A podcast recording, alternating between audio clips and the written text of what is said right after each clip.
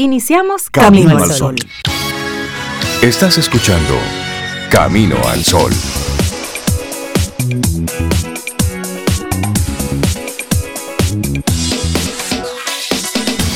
Bienvenidos a Camino al Sol. Muchísimas gracias por estar con nosotros. Es lunes, estamos arrancando esta nueva semana, semana en la que estamos a 21 de noviembre. Muchísimas gracias por estar ahí conectados con nosotros a través de estación 97.7 FM, también a través de caminoalsol.do son las vías para que nosotros estemos conectados juntitos. Y le damos los buenos días a Sobeida Ramírez, quien se encuentra con nosotros. Ay, como invitada especial como invitada especial hoy. en este lunes 21. Hola Sobe, buen día, ¿cómo estás? Yo estoy muy, muy bien, muy bien en este, en este nuevo día del mes de noviembre, lunes 21, como tú decías. Contenta de estar aquí compartiendo contigo, con Cintia, con Laura y con los amigos Camino al Sol oyentes, que yo espero que, que también estén bien, que tú estés bien y todos los demás bien. No, no, mucho tiene que ver con una decisión, otro con cosas reales, porque hay cosas que pasan y cosas que pasan. Están ahí. Entonces, ¿cómo te fue a ti en el fin de semana, amigo, amiga Camino al Sol oyente? ¿Qué hiciste? ¿Trabajaste, estudiaste, descansaste? ¿Qué hiciste? Si quieres, pregúntame a mí para que tú veas. No, le estoy preguntando a ellos. ¿A ti cómo te fue, Sobe? Rey, a mí me fue súper bien. Tan bien que yo quiero invitarte a que vuelvan tú, Cintia, Laura, conmigo. ¿A dónde te A disfrutar de una experiencia maravillosa. ¿A dónde te fuiste, Sobe? Yo me fui a Jamao al norte. A Jamao al norte. A hacer kayak. Ah, pero tú estás Yo muy. Nunca muy había a- hecho kayak. ¿Y qué tal la experiencia? Me encantó la experiencia. Eso es un botecito. Un botecito. Dos- una persona, una adelante, otra detrás. Ok. Y uno va remando por un río preciosísimo y así como noble. Ok. No hay es decir, mucho, tranquilo. mucho susto ni Ok. no, no, no, todo bien. Y una experiencia eh, con una comunidad sumamente organizada. Oye Mm. esto. La comunidad se dio cuenta en un momento de todos los tesoros naturales que tienen. Y dijeron, pero aquí en un momento va a empezar a venir gente a visitarnos. ¿Sabes qué hicieron? ¿Qué hicieron? Empezaron a prepararse. Claro, se Se organizaron. formaron como guías, se formaron en muchísimos aspectos. Y entonces, cuando tú llegas, te montan en un camioncito para llevarte a tomar un té primero, don- en la casita de una señora. ok. Ahí, ahí es que arranca el tour. Sí, tiene todas sus matitas organizadas, la casa, y las matitas señalizadas de lo que es cada una. Ok. Ahí te esperan con un té delicioso de muchísimas hojas. Ok. Pero café, te montas otra vez en el camioncito y bajas entonces a los kayaks. Ahí hay un chico que te explica y un grupo de guías, todos de la comunidad, ok.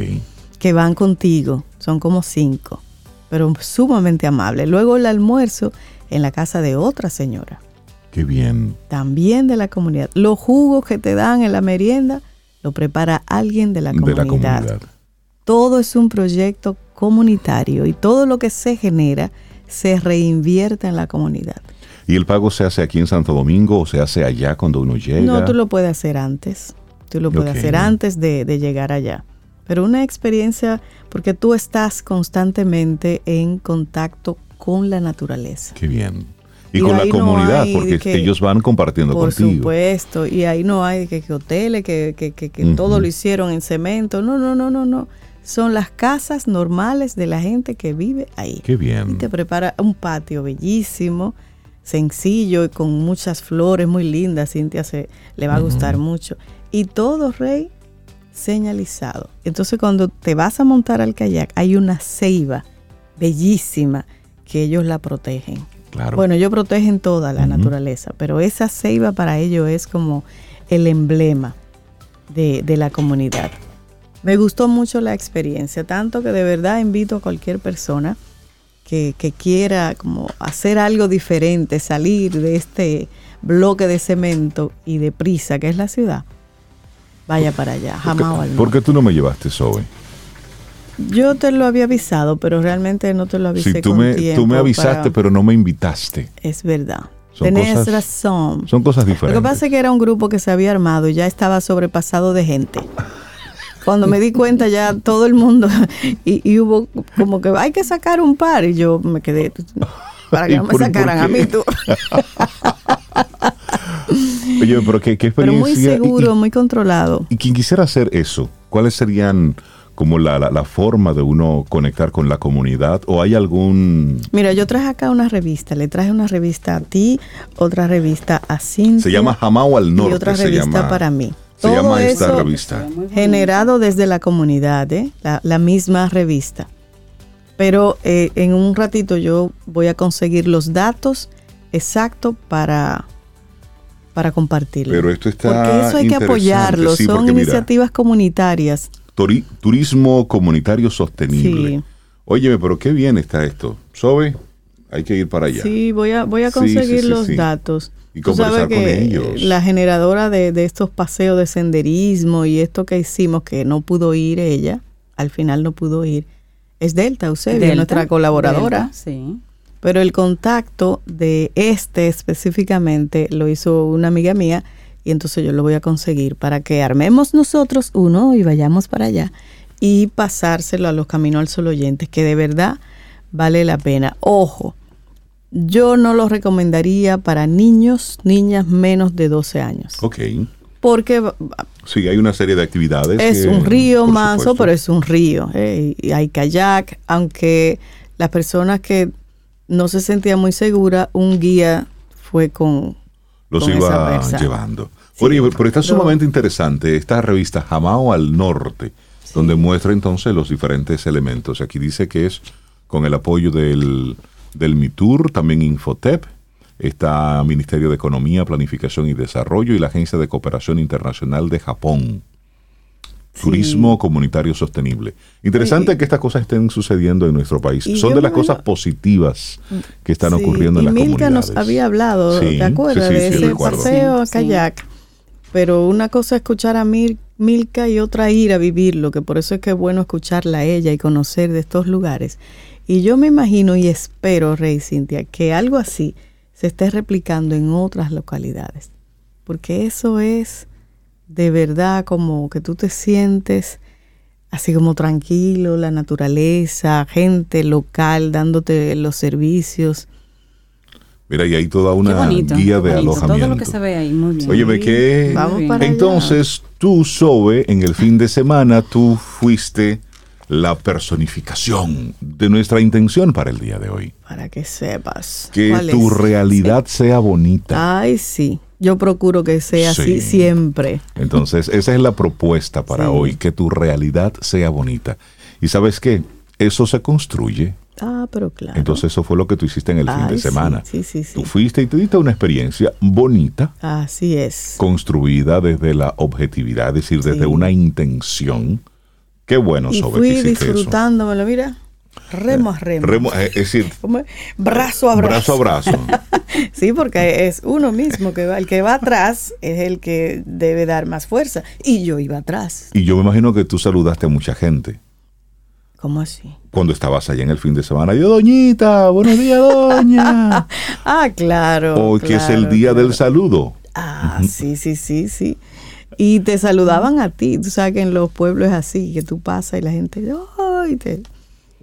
Sí, porque eso es parte de la dinámica. Sí. Entonces, hoy, que Hoy es el día, del, saludo, Hola, Rey, entonces. el hola, objetivo Cintia. es que tú puedas saludar por lo menos a 10 personas. A 10 personas sí, al día. es el Ya, objetivo del día de Ya hoy. yo he saludado a Lía, a ustedes dos, a, a, a Laura. Me falta gente. Te falta gente. No, no, Entonces, pero que- tú pasas de 10 por Sí, día no, yo- normal, yo paso, normal. Sí, sí, sí. Entonces, sí. el día de hoy, el Pero objetivo es sí, Con- a conciencia. saludarlo a conciencia, de, de sí. mirarlo a, la, a los ojos, decirle, hola, ¿cómo estás? Sí, me gusta. Es decir, el día del saludo. Buen día, Cintia. ¿Cómo, cómo estás? Buen Qué día, bueno. Cintia. ¿Cómo estás? Hola, hola, Buen buenos día. días. Sí, pero lo- la Yo estaba, yo estaba en Jamao, yo estaba en Jamao, tú Sí. hablando y yo paseando, así viendo esa revista, revista sí. maravillosa. Sí, sí, Felicidades por eso. Yo estoy muy bien, sí, déjenme saludar. Buenos días, Sobe, Rey, Laura. Buenos días a ti, Camino al Sol oyente. Feliz lunes. Y hoy es día del saludo, del hello. Mira, me gusta, Así que hello, hello. me gusta el eslogan que tiene la revista Jamamo al Norte, que dice natural y cortés. Es así. Eso fue lo que tú viviste. Eso fue lo que, lo que viví. De hecho, voy a ver si consigo al chico, uno creo que se llama Alberto, a ver si, si hacemos una conversación con él aunque sea remota, no que tenga que venir de Jamao para acá, pero... O nosotros podemos ir a Jamao. Sí, también. No, no, que vamos a ir. Claro, ya, sobe con todo pago, vamos para allá. Arrancamos nuestro programa Camino al Sol, son las 7.13 minutos en la mañana de este lunes. Estamos a 21 de noviembre. Arrancamos con música. Ay, sí, señores. Ayer yo me puse, para que ustedes vean la cosa sencilla y simple, a arreglar mi closet. Y mientras arreglaba el closet, escuchaba a Silvio, tríptico, los tres discos de Silvio. Y este, elegí esta para iniciar el día de hoy, El Vigía. Así iniciamos. Lindo día. Volumen 2 de Tríptico. Los titulares del día. En Camino al Sol.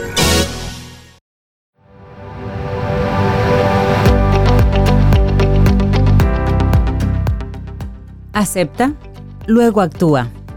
Cualquiera que sea el momento presente, acéptalo como si lo hubieras elegido. Siempre trabaja con eso, no en contra de él. Eckhart Tolle. De inmediato compartimos algunos de los titulares que recoge la prensa. La alerta de la Embajada de Estados Unidos en el país asegurando que la Dirección de Migración detiene a ciudadanos afroestadounidenses por su color de piel, provocó el descontento de políticos del oficialismo y de la oposición quienes pusieron en duda la ocurrencia de estos hechos. El gobierno dominicano consideró manifiestamente infundado, extemporáneo e infeliz el documento que fue presentado el sábado por Estados Unidos. Los términos de dicho comunicado contradicen la excelente relación bilateral que existe entre República Dominicana y Estados Unidos en todos los ámbitos, en el político, económico, militar, social y de cooperación, ya sea en materia de narcotráfico, trata de personas, contrabando de armamentos y municiones, corrupción o lucha contra la impunidad, entre otros. Lee así el comunicado del Ministerio de Relaciones Exteriores y agregó, Nuestro país es el primer socio comercial de Estados Unidos en el Caribe y el sexto en Latinoamérica hemos sido uno de los aliados más confiables de Estados Unidos en el mantenimiento de un sistema internacional libre, abierto, próspero y seguro para todas las naciones. En ese tenor, fundamos la Alianza para el Desarrollo en Democracia para promover los valores democráticos y los derechos humanos. Para José Ricardo Taveras, exdirector de Migración en el periodo 2011-2015, la nota publicada por la Embajada es una manipulación contra el gobierno dominicano que hace unas semanas se negó a detener las deportaciones de haitianos como solicitó el alto comisionado de la ONU. No puedo endosar la denuncia de la embajada porque no es verdad.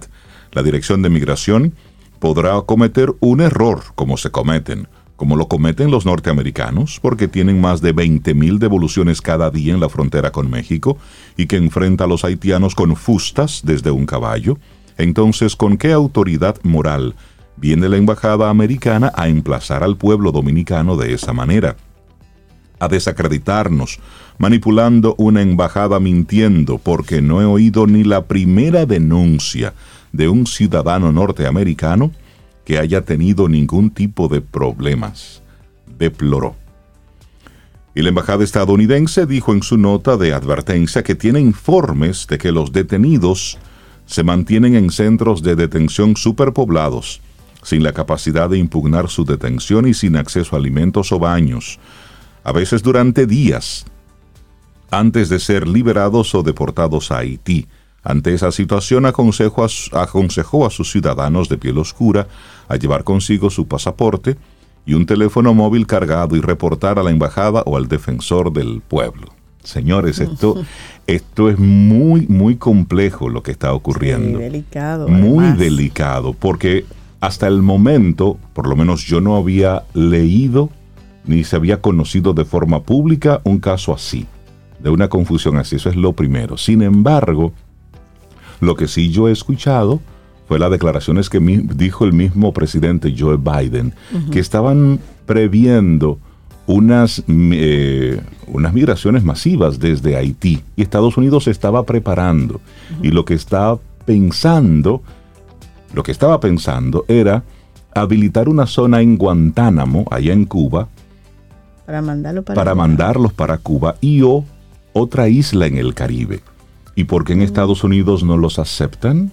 ¿Por qué en Estados Unidos los deportan? Ah, pero aquí no. Es decir, aquí sí debemos... Miren, ese, ese tema es muy, es complejo. muy complejo. Y más cuando Estados Unidos está jugando a esa doble moral, que siempre lo ha hecho, pero en esta ocasión peor, porque se le está viendo más que el refajo, se le está viendo. Porque eso, eso es muy preocupante. Esa denuncia que está haciendo Estados Unidos tiene una repercusión muy grave. No puede ser tomado como un comentario, porque fue un comunicado. De la embajada. Entonces, sí. eso de que hay casos no muestran específicamente qué ocurrió, dónde y con quién. Porque esos comentarios así al aire ante un momento de una, Como de una este, tan crisis tan delicada Claro. puede tener unas detonaciones muy graves para nosotros, con unas consecuencias muy complejas. Y el gobierno, aparte de pronunciarse, debe pedirle a la, a la misma embajada de Estados Unidos que declare, que muestre cuáles son esos casos y luego cuál es el tratamiento que le está dando, porque aquí está diciendo que hay centros de detención superpoblados donde la gente no tiene acceso ni a alimentos o a baños, a veces durante días, antes de ser liberados o deportados hacia Haití. Bueno, Eso, ese es un caso que, que debe mover, ¿m? Debe mover muy bien a las autoridades a que busquen explicación al respecto. claro, y siguiendo esa información que también le, agrega un, un- un- un tema a esto, es que el gobierno haitiano condenó ayer domingo el trato vergonzoso e inhumano que reciben sus ciudadanos en República Dominicana, país que ha deportado a miles de haitianos indocumentados en las últimas semanas. El Ministerio de Asuntos Exteriores y Cultos expresó en un comunicado estos tratos vergonzosos e inhumanos que empañan la imagen de la República Dominicana en todo el mundo y ponen en peligro el espíritu de paz y armonía que deben guiar las relaciones entre los dos países que comparten la isla.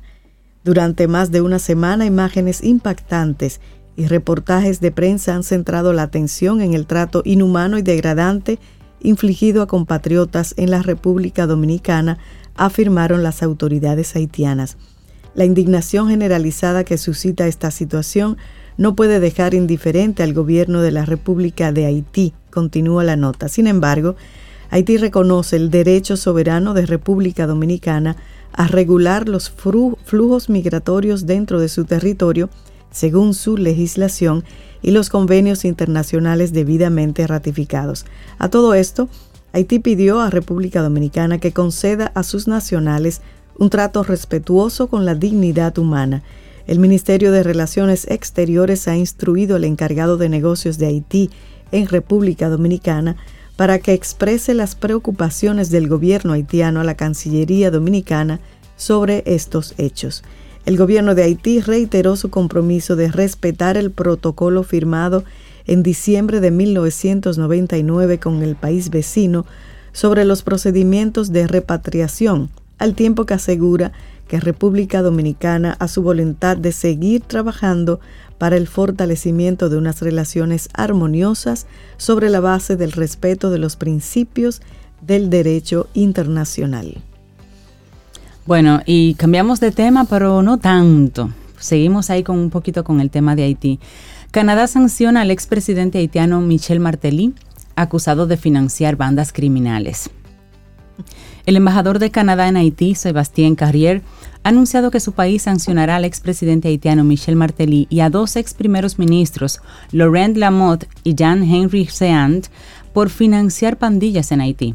Estas sanciones tienen lugar después de que el primer ministro de Canadá, Justin Trudeau, denunciara el comportamiento de políticos haitianos que se benefician de la acción de las bandas armadas que desde hace meses están causando problemas en Haití. Estas personas se benefician directamente del trabajo de las pandillas y están asociadas a un sistema de corrupción, ha explicado por su parte la ministra de Exteriores de Canadá, Melanie Joly. Estas pandillas y sus seguidores aterrorizan a las poblaciones vulnerables de Haití y han precipitado la crisis humanitaria en el país, incluido el resurgimiento del cólera, ha hecho saber la ministra en un comunicado recogido en su página web.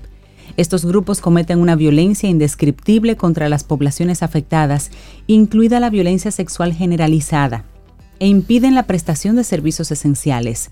Las sanciones de Canadá tienen como objetivo detener el flujo de capital y armas ilícitas para debilitar y desactivar las bandas criminales.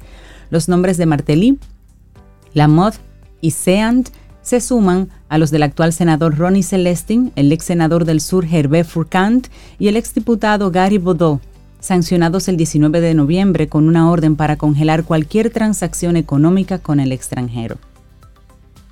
Bueno, eso es grave también, muy grave. Por supuesto, porque es que por fin alguien está comenzando a poner y a llamar a algunos responsables, porque la situación que se está viviendo en Haití no es a propósito eh, del pueblo. Eh, lo que está ocurriendo es una consecuencia. nadie quiere irse, nadie quiere irse de, su país. Si usted está bien en su país, usted no se quiere ir. Usted se va cuando no encuentra una respuesta en su, en su país. Y lo que ha estado ocurriendo en Haití, y eso lo registra la misma historia, ha sido la consecuencia de los políticos y de los poderosos haitianos, que en ese mar revuelto, bueno, pues les va muy bien y les ha ido muy bien por décadas, por generaciones les ha ido muy bien. Cambiamos de tema, vamos a poner a darle una miradita a la paja que tenemos en nuestro ojo, que es importante, y tiene que ver con educación. La violencia en las escuelas es uno de los principales desafíos de las autoridades educativas. Uno de los principales desafíos que enfrentan las autoridades del sistema educativo es la violencia que se registra en las escuelas, sobre todo la que están ubicadas en las zonas urbanas, y para afrontar la situación han articulado un programa integral con varias estrategias que se desarrollan desde el inicio del año escolar, que incluye la apertura de un centro de apoyo psicoemocional, el CAPEM. Este centro dará apoyo y atención personalizada a la comunidad educativa. Va a funcionar en Santo Domingo Este, en la avenida Sabana Larga, esquina Bonaire. Contará con 20 psicólogos, especialistas y terapeutas, con las competencias necesarias que darán respuesta a cualquier necesidad que se presente en esa área. Tendrá un call center, pues los servicios tendrán una cobertura nacional a través de una red nacional que operará en cada regional y distrito educativo donde serán referidos los que necesiten esta atención personalizada, ya sean estudiantes, docentes, padres que llamen por ayuda y apoyo. En las regionales y distritos, un profesional del área atenderá con los primeros auxilios psicológicos a la persona que lo necesite y lo referirá a un centro de salud si es un caso de emergencia. Hay que darle la, la bienvenida a este tipo de programas porque responden precisamente a uno de esos temas que van paralelos al mismo sistema educativo a propósito de las cosas que están ocurriendo en la sociedad. Hace algunos años leíamos aquí, conocíamos sobre un, un, estudio que hizo una investigadora sobre el tema de la violencia. Berenice Pacheco tiene un libro sobre Así es, sobre ese tema tan preocupante de la violencia en las escuelas también. Ha investigado mucho sobre eso. Y, ha sido eh, ha sido un clamor de muchos especialistas por, por años. Qué bueno que desde el ministerio entonces se abre un espacio para observar el tema y para y me imagino que este será un primer centro. Y visibilizar ese tema que antes uno lo intuía si uno estaba cerca de las escuelas, pero la mayoría no lo estamos y entonces salen en esas investigaciones. Exactamente. Así es que este es un plan piloto, el que están estableciendo aquí en Santo Domingo Este. Ojalá que, que funcione, que pueda dar el apoyo que necesita y que luego pueda ser replicado de acuerdo a las experiencias en las diferentes comunidades. Claro. Bueno, y veamos un poco cómo va el censo. ¿eh? En 26 provincias, el 60% de los hogares ha sido censado. A tres días de que concluya el décimo Censo Nacional de Población y Vivienda, más del 60% de hogares en 26 provincias del país han sido empadronadas, aseguró ayer el encargado del Departamento de Censos de la Oficina Nacional de Estadísticas, Víctor Romero. Sin embargo, Romero explicó que en las restantes existe un rezago y se trata de las provincias que presentaron a inicios de la aplicación del censo problemas técnicos. Dijo que los datos preliminares del décimo censo se van a emitir en el primer trimestre del año 2023, es decir, hasta finales de marzo podríamos estar emitiendo los datos preliminares de este censo. Señaló que en caso de que queden algunas casas sin empadronar cuando el próximo miércoles se cumpla el plazo previsto, se realizará un esfuerzo adicional para cubrir la mayor cantidad de hogares posibles. Destacó que la población dominicana ha sido muy receptiva y se sienten con la confianza en los mecanismos de recopilación de la información. Quieren ser censados, expresó Romero. Indicó que de igual forma en que la calle alrededor hay de alrededor de 25 mil empadronadores, 6.500 supervisores, 1.800 encargados de polígonos, 1.200 soportes tecnológicos, 340 encargados municipales y 49 encargados provinciales. En el más reciente documento, la ONE mostró cómo han avanzado los pagos de capacitación al 18 de noviembre. O sea que todo ha ido como fluyendo, yo pienso, a pesar de que los primeros días hubo problemas técnicos con la carga de la información en las tabletas y que varios de los empadronadores desertaron. Lo importante es, señores, que siga fluyendo. Ustedes ya lo censaron. A mí no me han censado, yo quiero que me censen. Los obstáculos hay y, lo sabrá, pero en sentido general, información y la mayor cantidad de data que se consiga, pues nos va a ayudar bastante. Se puede descargar el formulario de la web y si usted sale a trabajar lo puede completar en su casa y dejarlo cerca de la puerta en algún punto que ellos cuando pasen lo puedan tomar. Lo están haciendo así. He visto personas acá que lo están tomando desde las puertas y no tienen ni siquiera que entrar o la casa está vacía, pero la información de hecho, lo voy a se hacer les así, deja. Cintia, gracias por la, por la información, porque creo que andan por mi zona ya. Perfecto, sí, sí, sí, es una opción. Así es. Bueno, y buscan que Conani tenga potestad de querellante ante casos de violencia contra niños y adolescentes. Departamentos legales del Conani en todas sus dependencias darían seguimiento a esos casos. Con el objetivo de otorgarle al Consejo Nacional para la Niñez y la Adolescencia, Conani, la potestad para convertirse en querellante o representante en los casos de violencia y vulneración de los derechos de los niños, niñas y adolescentes, se está estudiando un proyecto de ley en la Cámara de Diputados.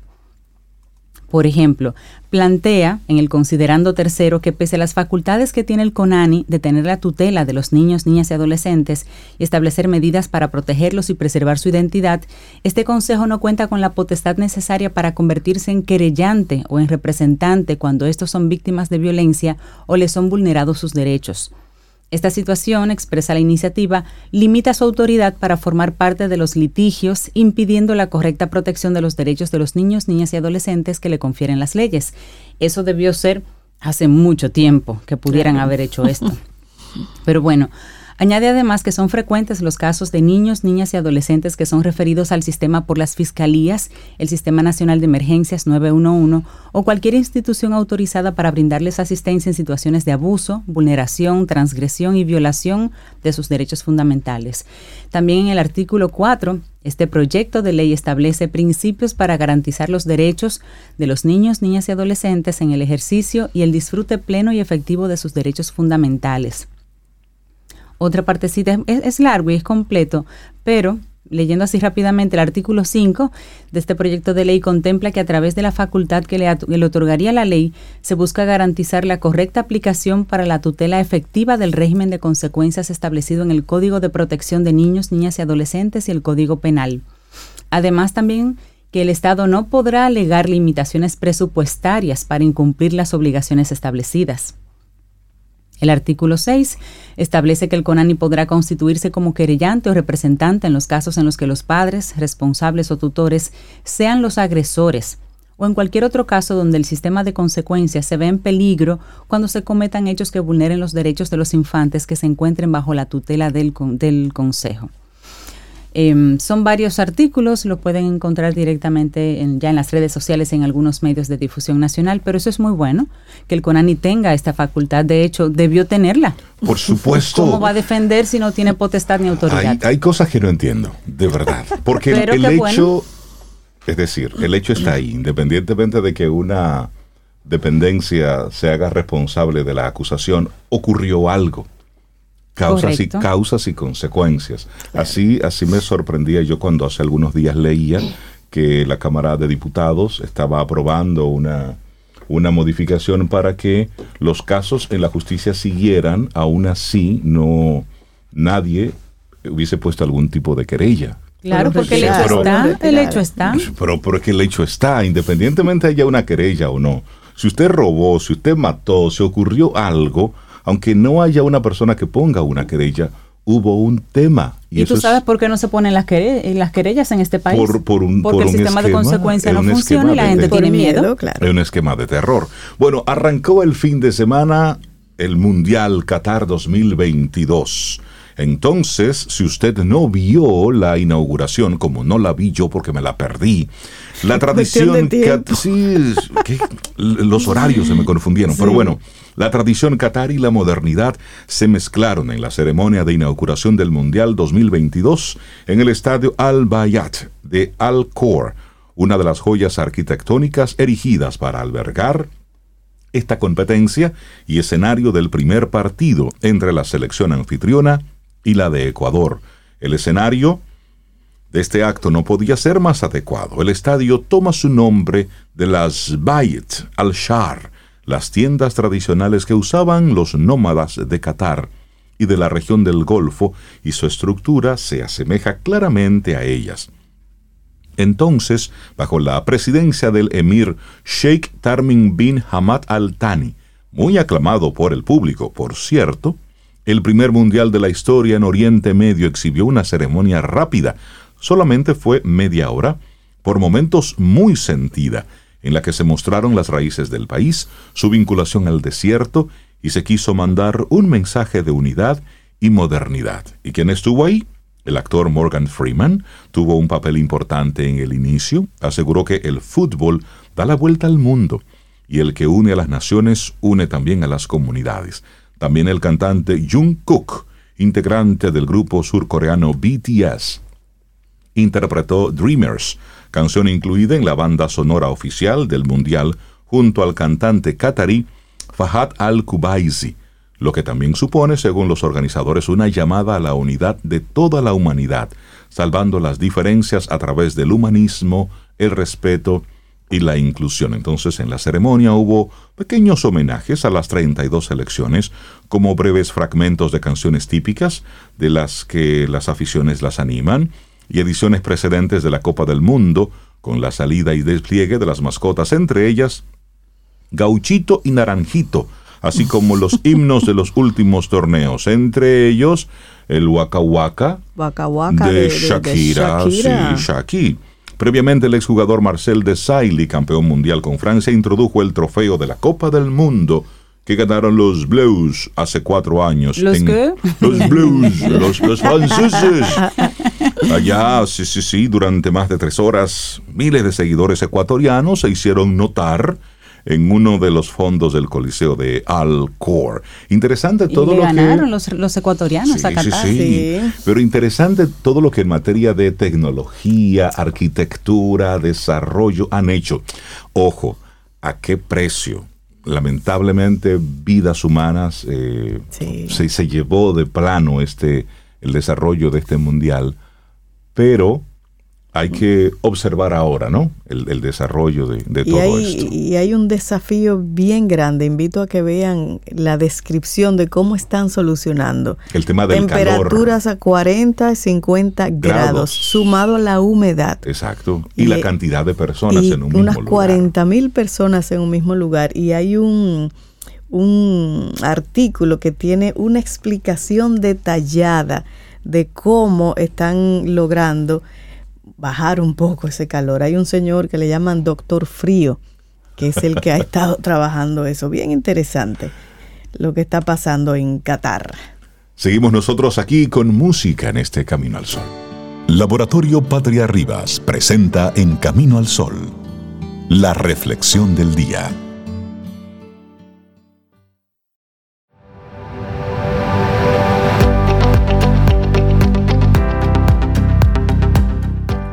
La aceptación no significa renuncia.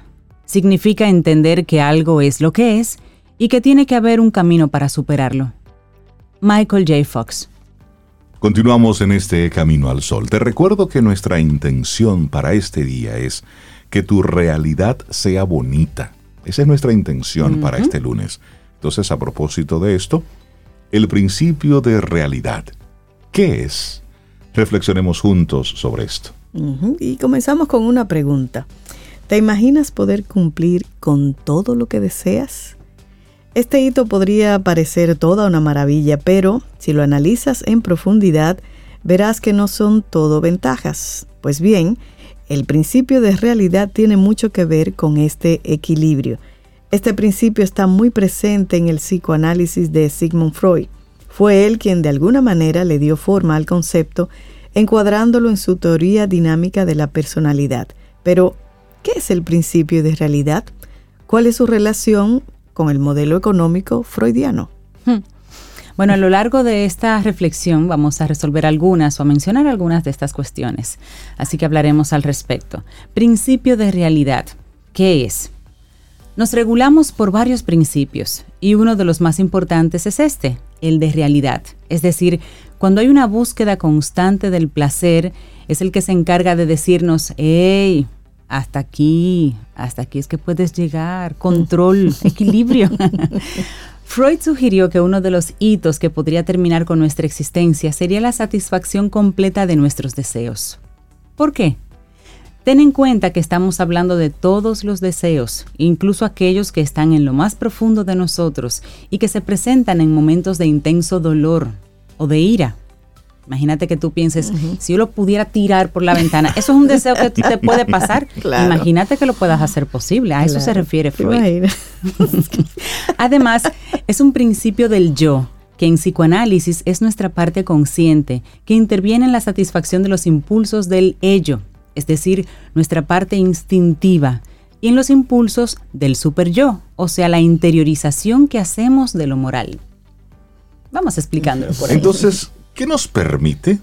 El principio de realidad favorece que podamos posponer o sustituir nuestros apetitos de acuerdo con las presiones de la realidad para adaptarnos, es decir, ayuda a nuestra supervivencia. Pero el principio de realidad forma parte del modelo económico sugerido por Sigmund Freud. Este modelo hace hincapié en la pulsión, es decir, una fuerza que favorece la búsqueda de un fin. De hecho, se centra en aquellos procesos energéticos que regulan nuestra actividad mental. Estos procesos vendrían siendo el principio de realidad y el principio de placer. Estas, en palabras de, Freud, el modelo económico tiene que ver con los procesos psíquicos consistentes en la circulación de energía cuantificable que puede aumentar, disminuir, disminuir o no alterarse. En este movimiento operan, entre otros, la libido, esa tendencia a la descarga en función del principio del placer, y luego está la energía de catexia, es decir, la descarga de la energía psíquica. Entonces el principio de realidad opera a través de esta energía. Sin embargo, no actúa solo. Siempre va de la mano del principio del placer y de otros conceptos ¿Qué vamos a ver a continuación? Aquí está. El principio de realidad está íntimamente relacionado con el principio del placer, como tú decías, Rey, que es aquel que busca la satisfacción inmediata de nuestros impulsos. Además, se vincula con otros como son el principio de nirvana. Este consiste en la tendencia de llevar toda excitación a nivel más cercano a cero. También la pulsión de vida, aquella tendencia a la autoconservación, la pulsión de muerte, que es la, propensión a la autodestrucción. Además, está asociado al flujo de la energía psíquica. Por ello, trabaja de la mano con la libido y la catexia. Así, cuando hablamos de principio de realidad, decimos que es regulador, ya que se encuentra mediando nuestras pulsiones. El concepto asociado más importante es el proceso secundario. Se trata de todas aquellas actividades y procesos relacionados con el yo que nos sirven tanto para integrarnos como para adaptarnos al medio. Por ejemplo, la memoria, el pensamiento, la percepción, el razonamiento y el lenguaje. Entonces, a través de los procesos secundarios, el principio de realidad opera. Lo hace conectándose con la realidad, valorando las relaciones causales para determinar lo que es menos peligroso para la realización del deseo. O sea, ahí calculas lo que no resulta tolerable y lo que resulta más o menos efectivo. En resumen, gracias al principio de realidad podemos adaptarnos mejor a las demandas del entorno. Para ello nos valemos de sus mecanismos energéticos, interactúa nuestro yo y utilizamos los procesos secundarios que más nos acerquen a la realidad y que no solo conduzcan a la satisfacción de nuestros deseos, sino que también nos permitan salir vivos en el proceso. no podemos cumplir los placeres en todo momento. Por ello, interviene nuestro principio de realidad, es decir, hay que esperar, no hacerlo o postergar nuestro placer para más adelante. He ahí la importancia de este principio en nuestro día a día. El principio de realidad. De eso comentamos brevemente en el día de hoy, un escrito de María Alejandra Castro y fue nuestra reflexión aquí en Camino al Sol. Laboratorio Patria Rivas presentó En Camino al Sol, la reflexión del día. Mm, disfruta tu café en compañía de Camino al Sol.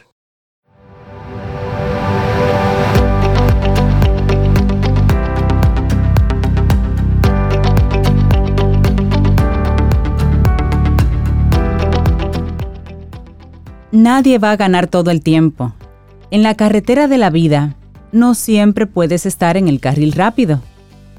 Haruki Murakami. Eso es bueno repetirlo una y otra vez, una y otra vez. Sí, sí, sí, porque todos vamos, en algún momento usted gana, en otro momento le toca al otro y, así vamos. Y así vamos. vamos turnando. No, no, no puedes tenerlo todo, al mismo tiempo y todo el tiempo. Si tú siempre ganas, alguien siempre pierde. Claro. Bueno, y, y, una persona que durante este fin de semana estuvo muy activo. Yo no sé si llegó primero, pero sí sé que llegó. llegó, él, llegó. él llegó. Es nuestro buen amigo César Cordero de Del Carnegie Dominicana. César, buenos días, ¿cómo estás? Muy buenos días, contento de estar por aquí y como camino al sol oyente, disfrutando mi programa desde temprano, señores. Qué bueno, César, un gusto saludarte. Sobeida, Sobeida me inspiró desde aquí con esa historia y experiencia de Cayat. Sobeida Ay, sí, me va a tener que- que, dar la- las No, no, no, coordenadas porque para allá voy con la familia. Claro, claro. Mira, tengo una curiosidad, César. ¿Cuántos Diga. kilómetros fue que hiciste? ¿Cómo está la temperatura y cómo te fue? Bueno, déjenme decirle que por fin yo puedo decir que soy un maratonista. Ya hice mi, mi primer maratón. 42 kilómetros, César. Señores, Ay, y ustedes ay, ay. recuerdan que yo comencé en el programa hace 10 años, en nuestro primer programa, desde ahí como un corredorcito realengo. ¿Usted se acuerda, Reinaldo? Sí, verdad? yo me acuerdo muy bien. Entonces, la preparación, la dedicación, y aunque he hecho otras carreras, nunca se me había dado la oportunidad de vivir la experiencia de un maratón. Y me tocó, por esas cosas de la vida, el, eh, hacerlo aquí en Filadelfia, donde tengo a mi hermana de la vida, tengo eh, esa, esa- ese deseo de hacer un maratón. Entonces se dio aquí y aquí está mi medalla, señores, miren, Ay, ay, con campanita ay. y todo de la independencia. Pero muy Vaya, bien. César. Yo juraba que él haciendo 100 kilómetros 42 lo había hecho 15 veces. ¿Y qué tal entonces esa experiencia, Sí. César? Dime. Mira, son carreras totalmente distintas porque esta es una carrera de intensidad. Eh, los 100 kilómetros, como es de montaña, tiene una serie de reglas donde tú incluso se te obliga a, a detenerte en cierto checkpoint, a la alimentación, al cambio de ropa, etcétera. Aquí no, aquí es a correr fanáticos. Sin parar. Entonces, sin parar. Entonces, la demanda del terreno, eh, algo muy bueno, y lo escuché a usted hablando de Qatar y, y la- los 40 grados. Aquí fue a menos 6 que corrimos ayer. Sa- sabroso. Uy, qué rico. A las 7 de la mañana con ese frío y el viento que te daba, que entonces la sensación térmica sube, pero fue una experiencia bonita y lo más bonito es ver eh, este maratón eh, sobre las 30 mil personas y ver más de 3 mil voluntarios, como bien señalan ellos en, el staff, y toda la ciudad, todo el mundo saliendo de sus casas con ese frío apoyar los corredores. el, el, mi número, ¿verdad? Mi frontal tiene mi nombre. Y gente que no me conocía, go César, go César. Y eso me de, de, energía. O sea que fue una experiencia que no sé si la repita, pero que ya la tengo. me gustó. eso. mi Qué bueno. Bueno, pues hablemos de, de liderazgo en evolución la vez pasada que estuviste con nosotros, iniciamos este tema. Liderazgo en evolución fue la primera parte. Vamos ahora a la segunda parte, pero hagamos un, resumen bien breve de lo que vimos en aquella ocasión para que los Camino al oyentes se pongan en sintonía con nosotros. Exactamente, y es como viendo todo lo que ha dejado la pandemia y ahora este boom de las empresas, que parte de las empresas tecnológicas, pero no todas tecnológicas están en una ola de despidos masivos, de cambios de paradigma desde el liderazgo, los CEO de estas empresas. Vemos como Meta en menos de dos años se transformó, eh, perdón, eh, Facebook se transformó en el último últimos dos años en Meta y como todas las empresas están en esta evolución post pandemia. Entonces, ¿cómo nosotros debemos de prepararnos ante esta realidad?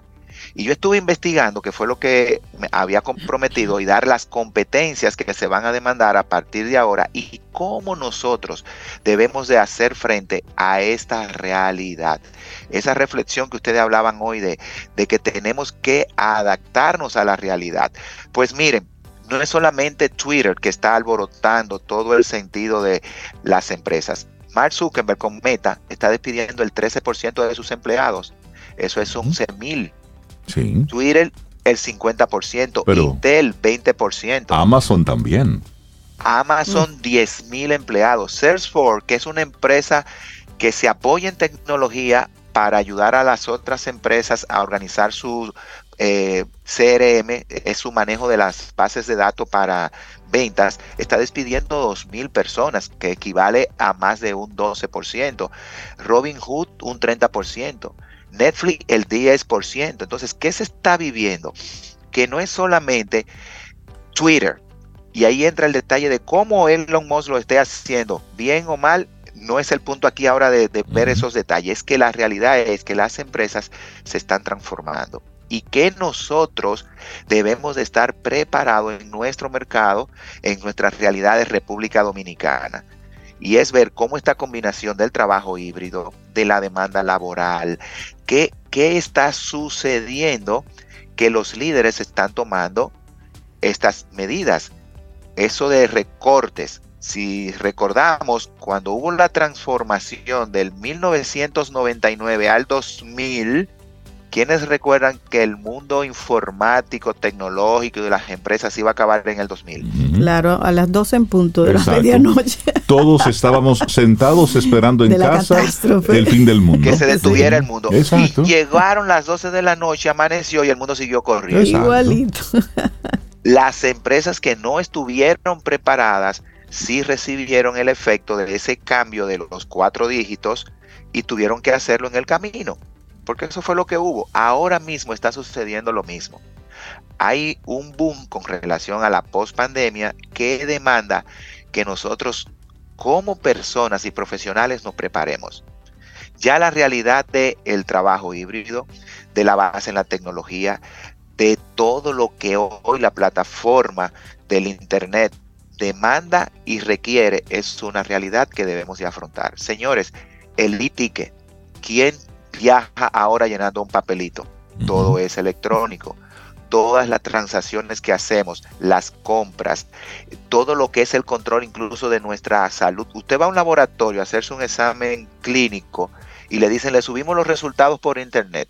Usted lo descarga, se lo manda al médico y desde la comodidad de su hogar puede tener un WhatsApp consulta y resolver todo. La presencialidad será estrictamente a lo necesario. Entonces, ¿cómo yo profesionalmente me estoy preparando? Y aquí entran entonces las siete competencias que va a demandar el mercado laboral, que son una realidad. Cuando decimos demandar, es que la viene demandando siempre. es cierto. Ahora es un sí o sí. Usted la pone en práctica o se hace de la vista gorda y recibe y recibe, como se dice, las consecuencias.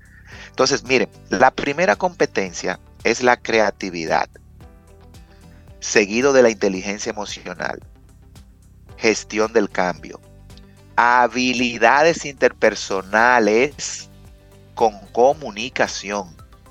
Miremos esa combinación, habilidades interpersonales, o sea, saberme relacionar con otros a través de una buena comunicación. El liderazgo aplicado a mí, no a la posición. Saber trabajar en equipo y con equipos, que es diferente y saber manejar el estrés. Esas siete competencias y habilidades debemos de desarrollarlas. Ya lo venimos haciendo de una manera empírica por impacto de la misma pandemia. Y comencemos con la creatividad. Miren lo que pasó en la pandemia. Mucha gente se dio cuenta de habilidades, vocación que tenía y qué hizo. Que esa vocación la convirtió en un medio de producir dinero se dio cuenta que haciendo bonsai, que es una vocación que tenía, preparaba arreglos bonitos, lo subía al Instagram, hacía un anuncio y comenzaron a, venir demandas de compra de bonsai. Y ya esa persona tiene un negocio de bonsai. No quiere volver al trabajo como estaba antes. No quiere ir a cumplir una jornada de 8 a 5 más el extra, porque eso no le va a dar tiempo de hacer su espacio del bonsai. Quiere equilibrar su trabajo y esa es la realidad que estamos viviendo. Entonces, si usted es un líder emprendedor que tiene su empresa, usted tiene que desarrollar la creatividad en toda su dimensión. Es cómo yo soy creativo, cómo yo aprovecho mis recursos y cómo yo hago posible que las personas que estén a mi alrededor desarrollen esa creatividad. Entonces, ser creativo no es sentarme a ver qué voy a crear, no, es ver qué hago diferente con lo que ya tengo en la mano. Y tengo que ser creativo entonces también para aprender y reaprender. Eso que vivimos, de que todos tuvimos que reaprender a utilizar el celular, no como un medio solamente de comunicación y hacer llamada, sino como un medio de conexión y de hacer transacciones. Entonces, la creatividad es una competencia que debemos de poner, si usted es empleado, a favor de la empresa.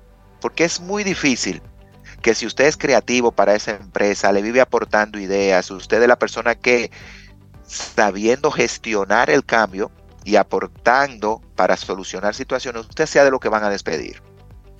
Bueno, y, en esa misma línea, eh, César, recordar que Elon Musk que siempre causa controversia, pero también él tiene mucho de tino, es decir, no es un loquito viejo. Él dijo cuando él, él asumió ya el, todo el, poder en, Twitter, él dijo, ok, aquí yo quiero la gente que quiera trabajar. Entonces, el que no esté dispuesto a dejar el trabajo remoto y venir a las oficinas, que vaya poniendo su renuncia. Porque aquí tenemos que trabajar, decir, vengan, porque esto hay que reestructurarlo. Entonces, el trabajo remoto aplica para algunas empresas, para, algunos y para puestos. Algunas personas también. Y para algunas personas. porque no todo el mundo es productivo desde lo remoto. Exactamente. Y, además, esa, esa persona, Elon Musk, como muchos otros de esos CEO y líderes, no hacen las cosas eh, porque se me ocurrió. Siempre hay un trasfondo de impacto. Por supuesto. Mira cómo después que él anunció todos los, todos los despidos, las demás empresas le cayeron atrás, pero él fue el primero que se atrevió a decir, no, esto, esto no es sostenible. Gente. Demasiado y que después viene entonces la negociación con esos empleados, con esos colaboradores de la transformación. Exacto. entonces, el que, el que se adapte y, logre manejar el segundo elemento de competencia demandable, que es la inteligencia emocional, y no se lo tome a pecho, ok, vamos a sentarnos, ¿qué es lo que tú quieres? ¿Cómo lo quieres? Esto no es personal. Esto no es personal. Y tú le demuestras que tú tienes esa gestión del cambio, tú te quedas. Claro. Vemos cómo se van conectando las competencias. Entonces, la inteligencia emocional es no tomarse nada en lo personal esos, e, e, esos líderes que llegan hoy y dicen, señores, reunión de lunes, vamos, todo a la oficina, y aquí vamos esto, esto y esto, no se ponga allá atrás, tú verás ahora mismo, pongo mi renuncia. No, quédese tranquilo, asimile la, la noticia y vea cómo usted se va a manejar para hacer frente a y esa inteligencia emocional que sabemos que es manejar nuestras emociones, poder no ocultarlas, sino trabajarlas para seguir adelante a pesar de la situación que se dé. No quedarnos a, a una reacción, vale repetir, emocional que te tranque el juego. Exactamente. Entonces, tercera, gestión del cambio. Señores, nada es estático. Albert Einstein lo decía, si queremos resultados distintos, tenemos que hacer cosas distintas.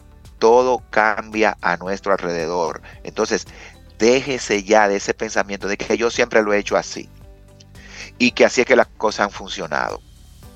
Las empresas, colaboradores y líderes que salen adelante son los que se atreven a gestionar el cambio de manera proactiva. Totalmente. No reactiva. Totalmente. ¿Qué yo puedo hacer con mira al 2023? Y ahí entra entonces el reto que quiero lanzar desde ahora y es que haga una lista de lo que usted sabe que va a necesitar. Aprender inglés, francés, mandarín, un idioma, portugués, porque usted quiere hacer negocio. Señores, hoy no hay fronteras. Quitemos eso de que yo no puedo hacer negocios, de que yo no puedo ser emprendedor, de que yo no puedo aportarle a mi empresa ese sentido de gestión de cambio. Vea qué oportunidad hay y no se queje sino preséntele a la empresa, si usted es colaborador y empleado de una empresa, ideas que gestionen un cambio proactivo orientado a la solución. Totalmente.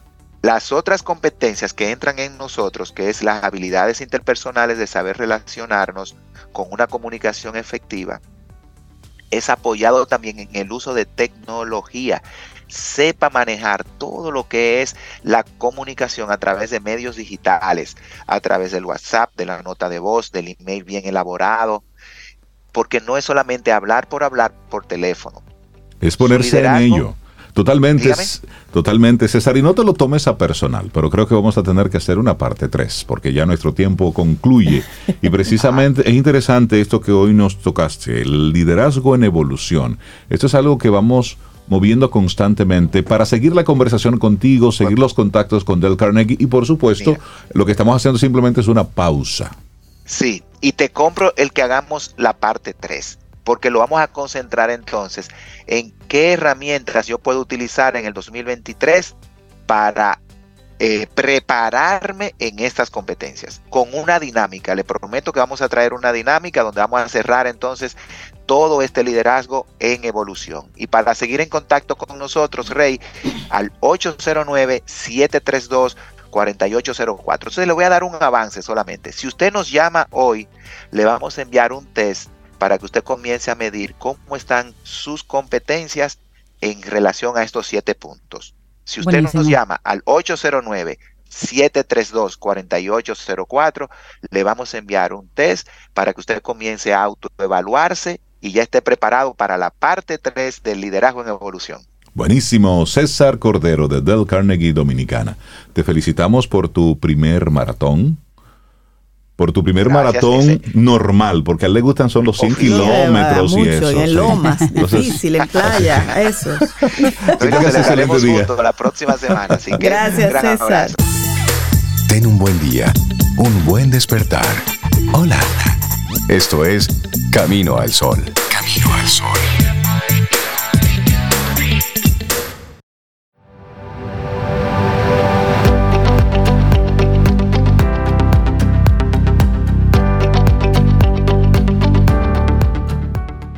Y qué bueno es aprender cada tema, cada segmento, cada momento. Qué bueno es aprender.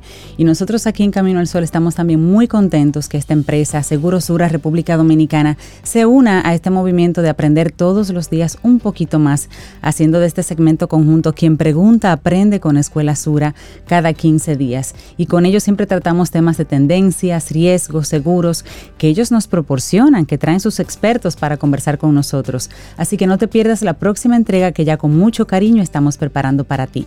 Quien pregunta aprende con Escuela Sura.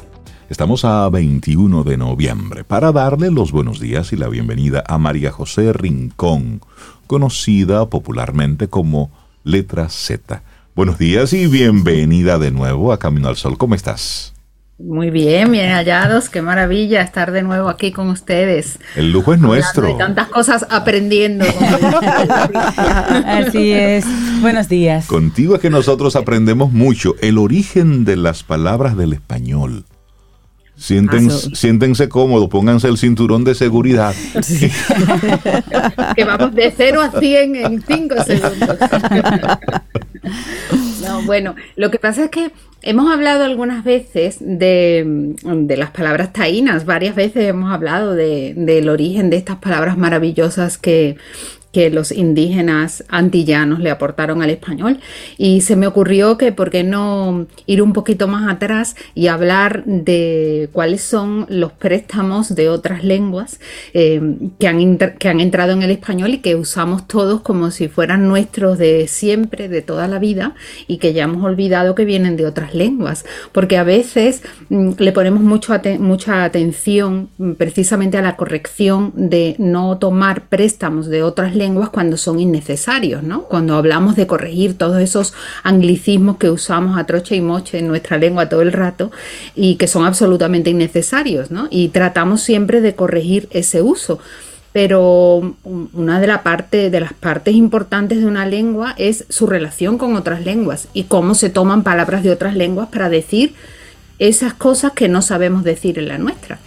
Y de eso se ha formado no solo el español, también otras muchas lenguas. Y entonces, pues me gustó volver un poco atrás. Fíjense si nos vamos a ir atrás, que nos vamos a ir casi para allá por el siglo XI, por el siglo XII, para ver cuáles son esas lenguas que más han influido en la formación de las palabras del español. Excelente. Me encanta, me encanta. Vamos. Fíjense, fíjense que lo más numeroso que tenemos en la lengua siempre son las palabras, lo más cambiante también, lo que más se adapta, lo que más eh, crece, también lo que más muere, porque las palabras también mueren, ¿no? Eh, el léxico patrimonial del español, es decir, las palabras mm, originales del español, mm, en casi en un 80% podríamos decir, proceden del latín.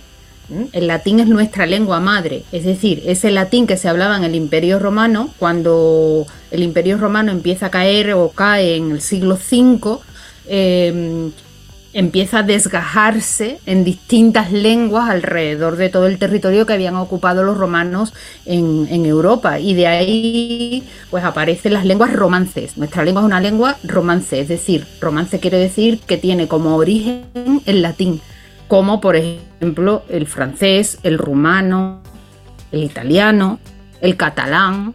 Eh, son lenguas que tienen su origen en eh, la mm, separación del latín vulgar en distintas lenguas en el momento en que cae el imperio romano. Después cada lengua pues va creando su propia historia y la lengua española que nace en la península ibérica en España eh, pues ese latín produce muchas lenguas, no solo la lengua española, en el territorio de, la península ibérica, ¿no? Produce, por ejemplo, el portugués, que es nuestra gran lengua hermana, ¿no? Eh, que se habla también en América, como el español, ¿no? En Brasil, por ejemplo. Produce el portugués, produce el gallego, produce el catalán. Todas esas lenguas tienen origen latino. Y el español, pues se produce en el centro de la península ibérica, los primeros textos datan del siglo XI aproximadamente, ¿verdad? No son textos escritos completamente en español, son textos en latín a los que se le apuntan algunas palabritas en español porque ya el latín cada vez se hacía más difícil, ¿no? Y entonces ah, van haciendo sus anotaciones al margen, es lo que llamamos las glosas, son anotaciones al margen de textos que estaban escritos en latín y que ya se escriben en español. Pero a partir de ese siglo XI, en que se considera 11, 12 nuestra lengua. Estamos perdiendo un poquitito la, la, conexión contigo. ya directamente castellano o español. Estamos perdiendo brevemente la, la conexión contigo. ¿Me oyen ahora? Ahora sí. perfecto. Si pudieras retomar esa última línea. Sí, perdón. Estoy,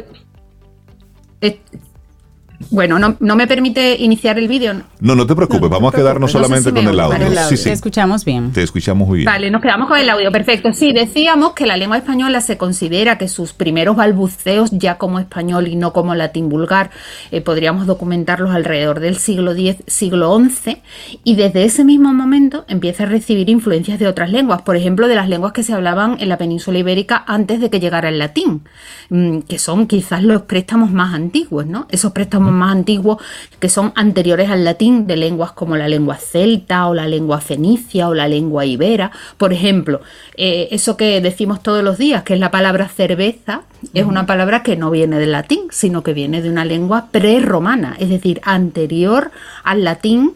Eh, a, las lenguas anteriores a la, que se hablara el latín, incluso en la península ibérica. O sea, imagínense qué antiguas son esas palabras, o la palabra barro, por ejemplo, la palabra conejo, la palabra lanza o la palabra balsa, ¿verdad? Son palabras que son previas al latín incluso, es decir, son uno de los préstamos más antiguos que tiene nuestra lengua.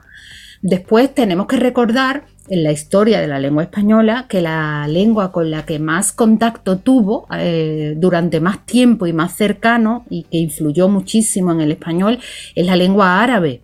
Recuerden que la península ibérica fue eh, ocupada, conquistada por los árabes a partir de finales del eh, principios del siglo VIII y esa dominación duró prácticamente ocho siglos. Fueron 800 años de influencia de la lengua árabe.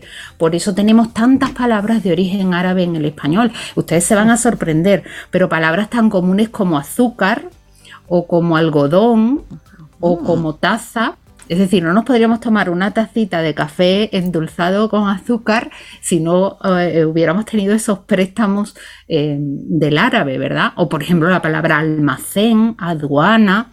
Eh, la palabra alcoba, tan bonita, ¿verdad? Esa, esa, palabra bellísima, ¿no? Para referirnos al dormitorio, ¿verdad? O por ejemplo, la palabra aceite, la palabra almohada, la palabra zanahoria. Pero mira, no sabía. Óyeme. No todas esas palabras proceden del árabe.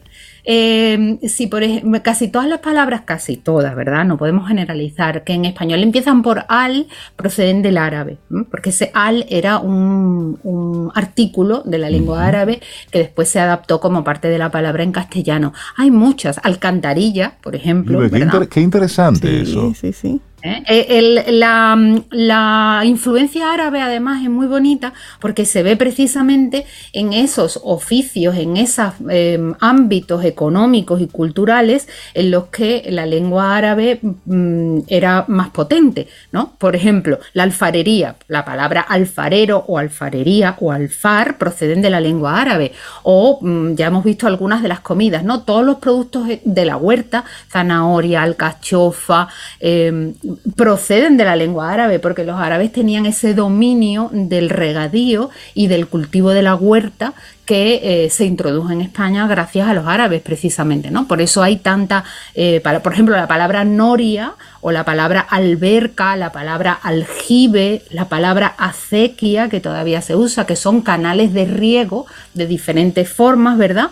Formas de regar la tierra, todas esas nos proceden las palabras del árabe, porque fueron los árabes los que nos enseñaron a utilizar esos medios de regadío en la agricultura en la península ibérica, ¿no? Eh, muchas flores, azahar, eh, azucena, todas esas flores bellísimas proceden su nombre de la lengua árabe. Tenemos muchas, después de, por supuesto, del latín y del griego, muchas de las cuales, de las palabras procedentes del griego, nos han venido a través del latín, eh, quizás el, uno de los componentes más numerosos y más antiguos en la lengua española es el de las palabras de origen árabe.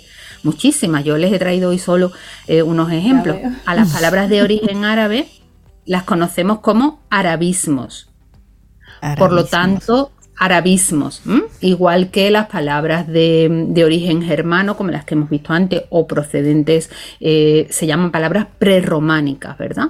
Y mm, de otras lenguas europeas, por supuesto, préstamos más antiguos, ¿verdad? Tenemos, por ejemplo, las que proceden del alemán. Las del alemán son, son los más antiguos, ¿verdad? Por ejemplo, la palabra blanco es un germanismo. ¿eh? El germanismo son aquellas palabras de nuestra lengua que proceden del alemán, la palabra blanco o la palabra bosque. Muchas veces las palabras que proceden del alemán se nos parecen un poco a las que usan en inglés. Son los que se llaman los cognados. Los cognados son como si fueran en, lengua los primos, ¿verdad? Mm, no son hijos, como que serían las palabras que proceden del latín, sino que son primos. Es decir, son palabras del alemán que han dado su fruto en otras lenguas cercanas, por ejemplo en el inglés, ¿no?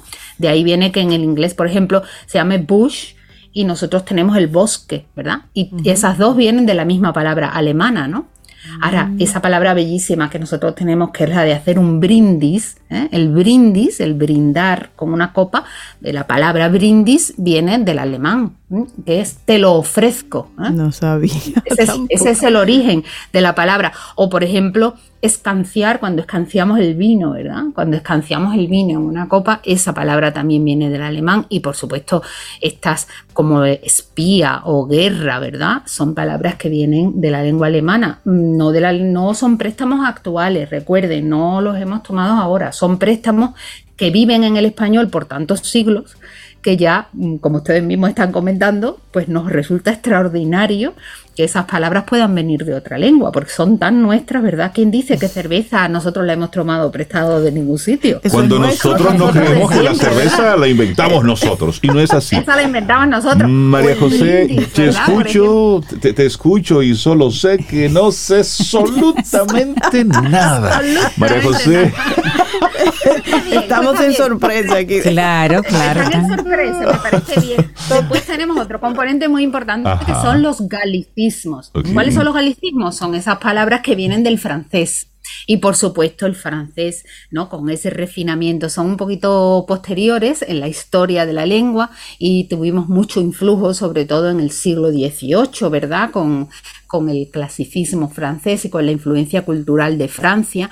Eh, pues galicismos, por ejemplo, pues está el camión o la camioneta, o el avión son términos que proceden del francés en español y por supuesto los términos que vienen de la moda, ¿verdad? Heredamos las cosas y heredamos también las palabras que nombran esas cosas. Por ejemplo, el corsé, ¿verdad?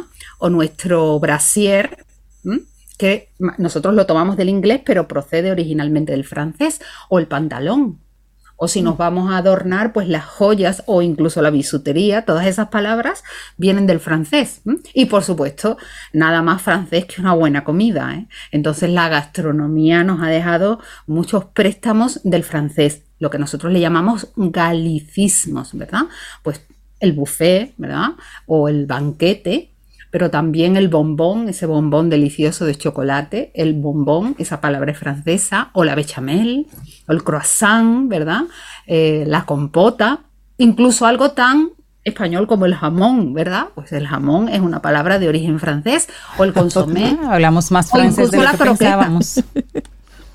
¿Verdad? Bueno, eh, eh, evidentemente la gastronomía y la moda tienen mucho que ver, también muchas palabras de, la terminología científica tienen mucho que ver con la influencia cultural del francés. Y ahí no se queda todo. Si hablamos del italiano, por supuesto, todas esas palabras italianas, los italianismos en el español, son eh, fundamentalmente adoptados a través del lenguaje dedicado a las artes.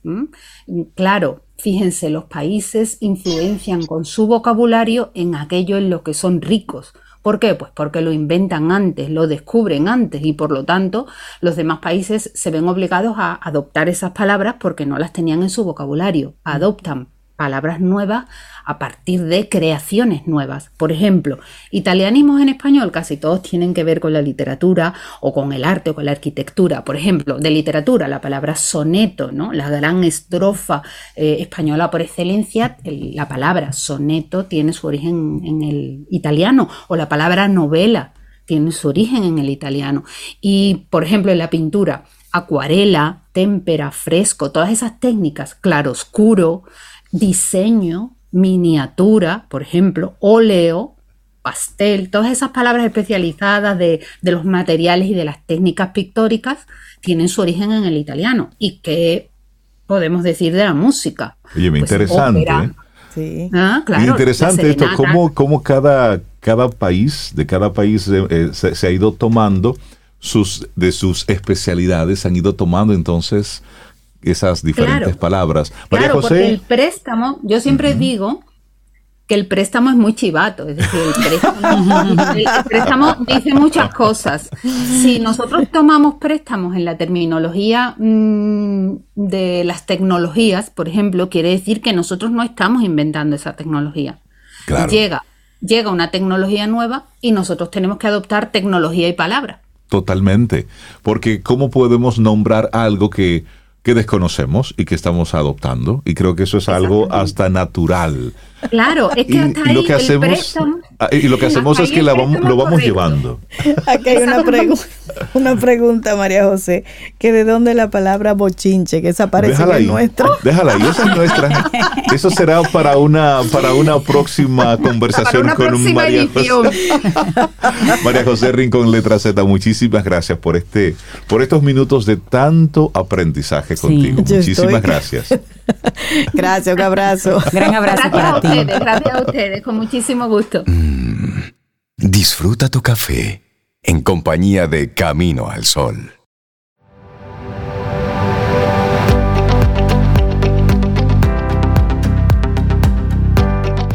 No puedes cambiar las circunstancias, las estaciones o el viento, pero te puedes cambiar a ti mismo. Eso es algo que tienes a tu cargo. Jim Rohn eso lo tienes tú ahí. Bueno, seguimos avanzando en este camino al sol para darle los buenos días a Santa Santaella, psicóloga clínica, coach, mentora de proyecto de vida. Hoy nos trae tremendo banquete, una nueva oportunidad, cerrar el año sin culpa y con propósitos para el 2023. Sin culpa. Hola, Yanis, buenos días. Buenos días. Eh, bueno, ya el tema empezó a causar sensaciones y emociones en esta cabina y sé que con todos nuestros radio oyentes y, e internautas que nos escuchan día a día. Miren, ¿Por qué eso? Los últimos días me ha pasado, yo que apoyo a tantas personas en proyecto de vida, en plan de vida, que la gente empieza a generar ciertos niveles de ansiedad y a querer hacer en los últimos 40 días lo que no hicimos en 365. y eso nos va llenando de ansiedad, sobre todo nos, en un proceso de culpa. ¿Y qué viene después de la culpa? Un juicio. Y nos activa el sentido de la insuficiencia, no pude, no puedo, y destapa muchísimas creencias que nosotros mismos tenemos. Entonces nos vamos haciendo como si fuera este via crucis, donde no es real. Todo a su tiempo.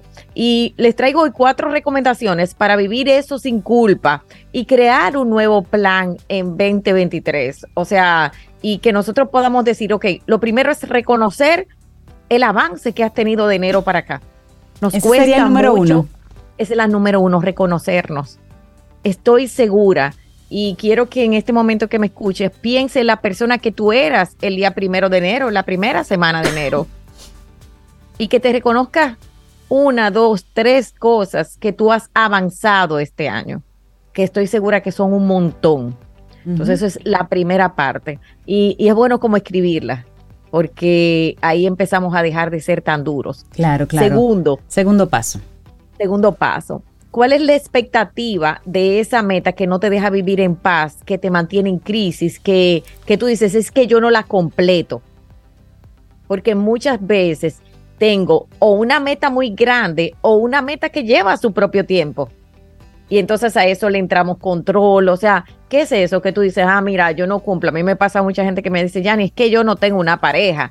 Ok, pero estás siendo tu pareja contigo mismo, estás dejando que el tiempo también haga su propio proceso, estás tú trabajándote, o mira, es que yo no pagué todas mis deudas. Hay gente que se dice, yo voy a pagar todas mis deudas en un año y posiblemente tengo metas irreales o voy a bajar 20 libras en diciembre. Gracias.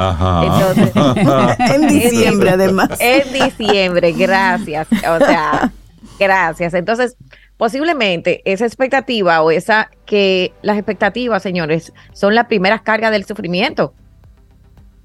¿Qué es lo que yo estoy esperando que suceda de mi vida y no sucede?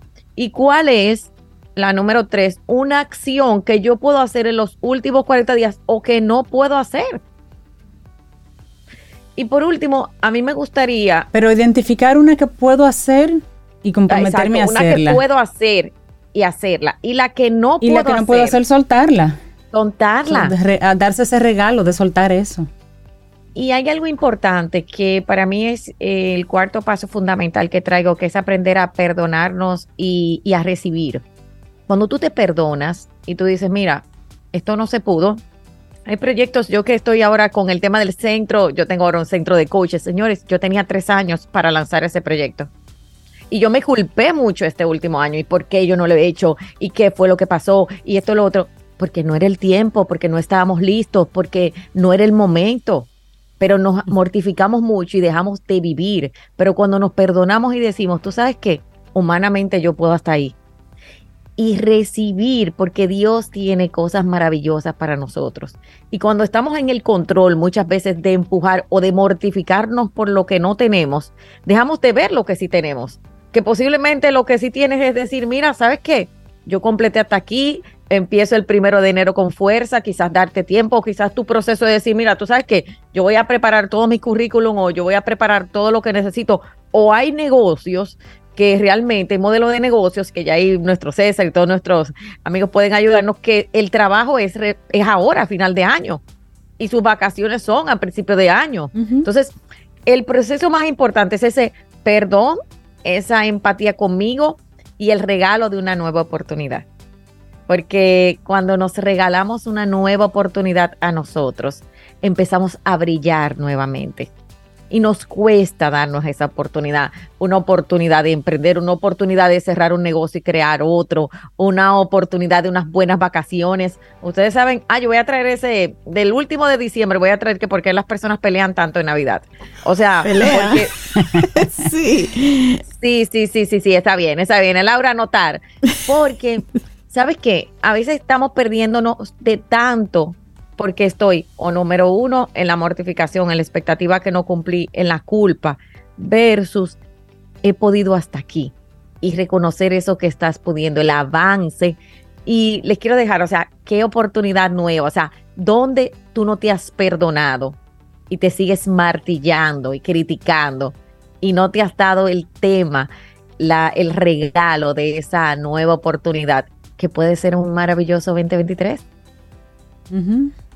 Es decir, suelta el látigo, lo que no pasó, no pasó, revise y vamos, remánguese la camisa y vamos a darle para allá, en buen dominicano. Claro, responsablemente, ¿sabes? O sea, eh, y darnos una oportunidad a veces de amar, de decirle a alguien importante, te quiero, porque estamos, y me pasa mucho entre nosotros como padres, como profesionales, que a veces hasta le ponemos el amor a nuestros negocios, a nuestros emprendimientos, le perdemos el amor a nuestras casas en este momento. O sea, hay gente, yo trabajé con una persona que le había perdido el amor a la Navidad, a su casa, que era lo que había ahí adentro, sus propios procesos emocionales. Entonces, aquellos que le hemos perdido el amor, recupérale el amor. O sea, es una nueva oportunidad que tú te vas a dar a ti, de lo que tú mismo te has quitado, tú misma te has quitado, porque somos nosotros los que vamos creando en el día a día. Así que, ¿cuál es ese sueño perdido que quieres recuperar?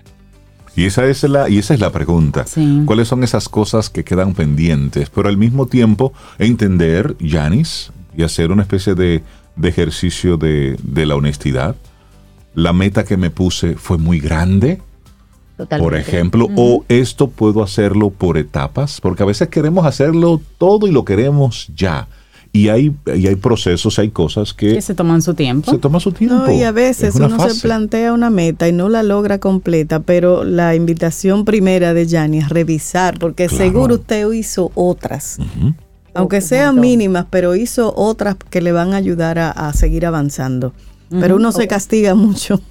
Sí, y ese punto, que bueno saber que lo traes, el autocastigo es un proceso de autosufrimiento, muchas veces aprendido en una sociedad de insuficiencia que estamos pasándolo a, nuestros hijos, que estamos pasándole a nuestros colaboradores. Entonces es empezar a ver, reconocernos. Sé que hemos avanzado, todos los que estamos aquí, todos los que nos escuchan, solamente en el día a día, tú estar escuchando programas como este en crecimiento total, tú has avanzado muchísimo y es hacer ese, ese detente esta semana, mira, ¿cuánto he avanzado yo? Y, dejarte la pregunta. Entonces, eso, eso es muy importante. Así que reconocimiento, autoperdón, darnos esa oportunidad, soltar el látigo y sobre todo ponernos un nuevo sueño en nuestra caja de vida. Buenísimo. Yani Santaella, psicóloga clínica, muchísimas gracias por invitarnos a darle una mirada a todo esto. Una nueva oportunidad. Cerrar el año sin culpa y con propósito para el 2023. La gente que quiera seguirte el rastro, Janis. Así es, a través de janis.santaella y a través de todas nuestras redes y tenemos nuestros coaches tanto de inteligencia emocional como de autoestima para apoyarles en este proceso, en este proceso de plan de vida. Ahora tenemos eh, una super oferta incluyendo los planes, el plan de vida, el programa, más un coach y también para planes corporativos. Estamos aquí a disposición y les quiero decir que siempre que tú quieres, se puede y permite que Dios haga su milagro en ti. Y muchísimas gracias a ustedes por este hermoso lunes. Ya me hacían falta. gracias, Jani. Tengas un excelente día. Tomémonos un café. Disfrutemos nuestra mañana con Rey, Cintia, Soveida, en camino al sol.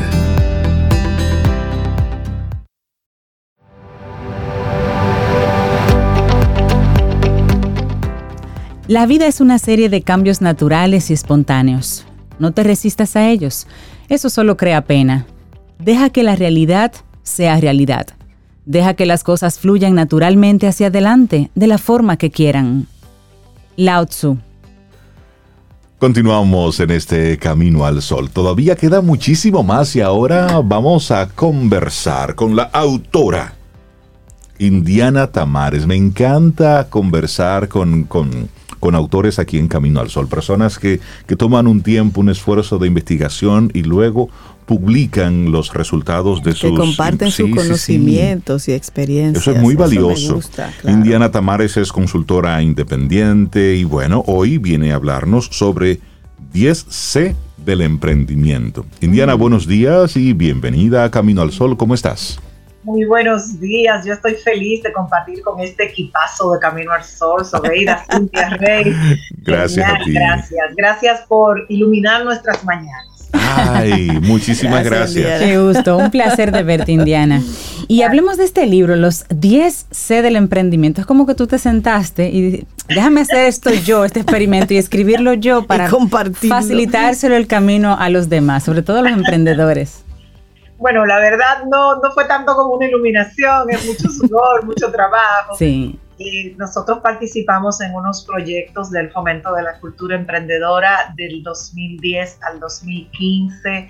En esa oportunidad, con un organismo internacional y para el MINER, tuvimos la oportunidad de escribir cinco libros que son utilizados en las asignaturas de cultura emprendedora 1 y 2 en los bachilleratos.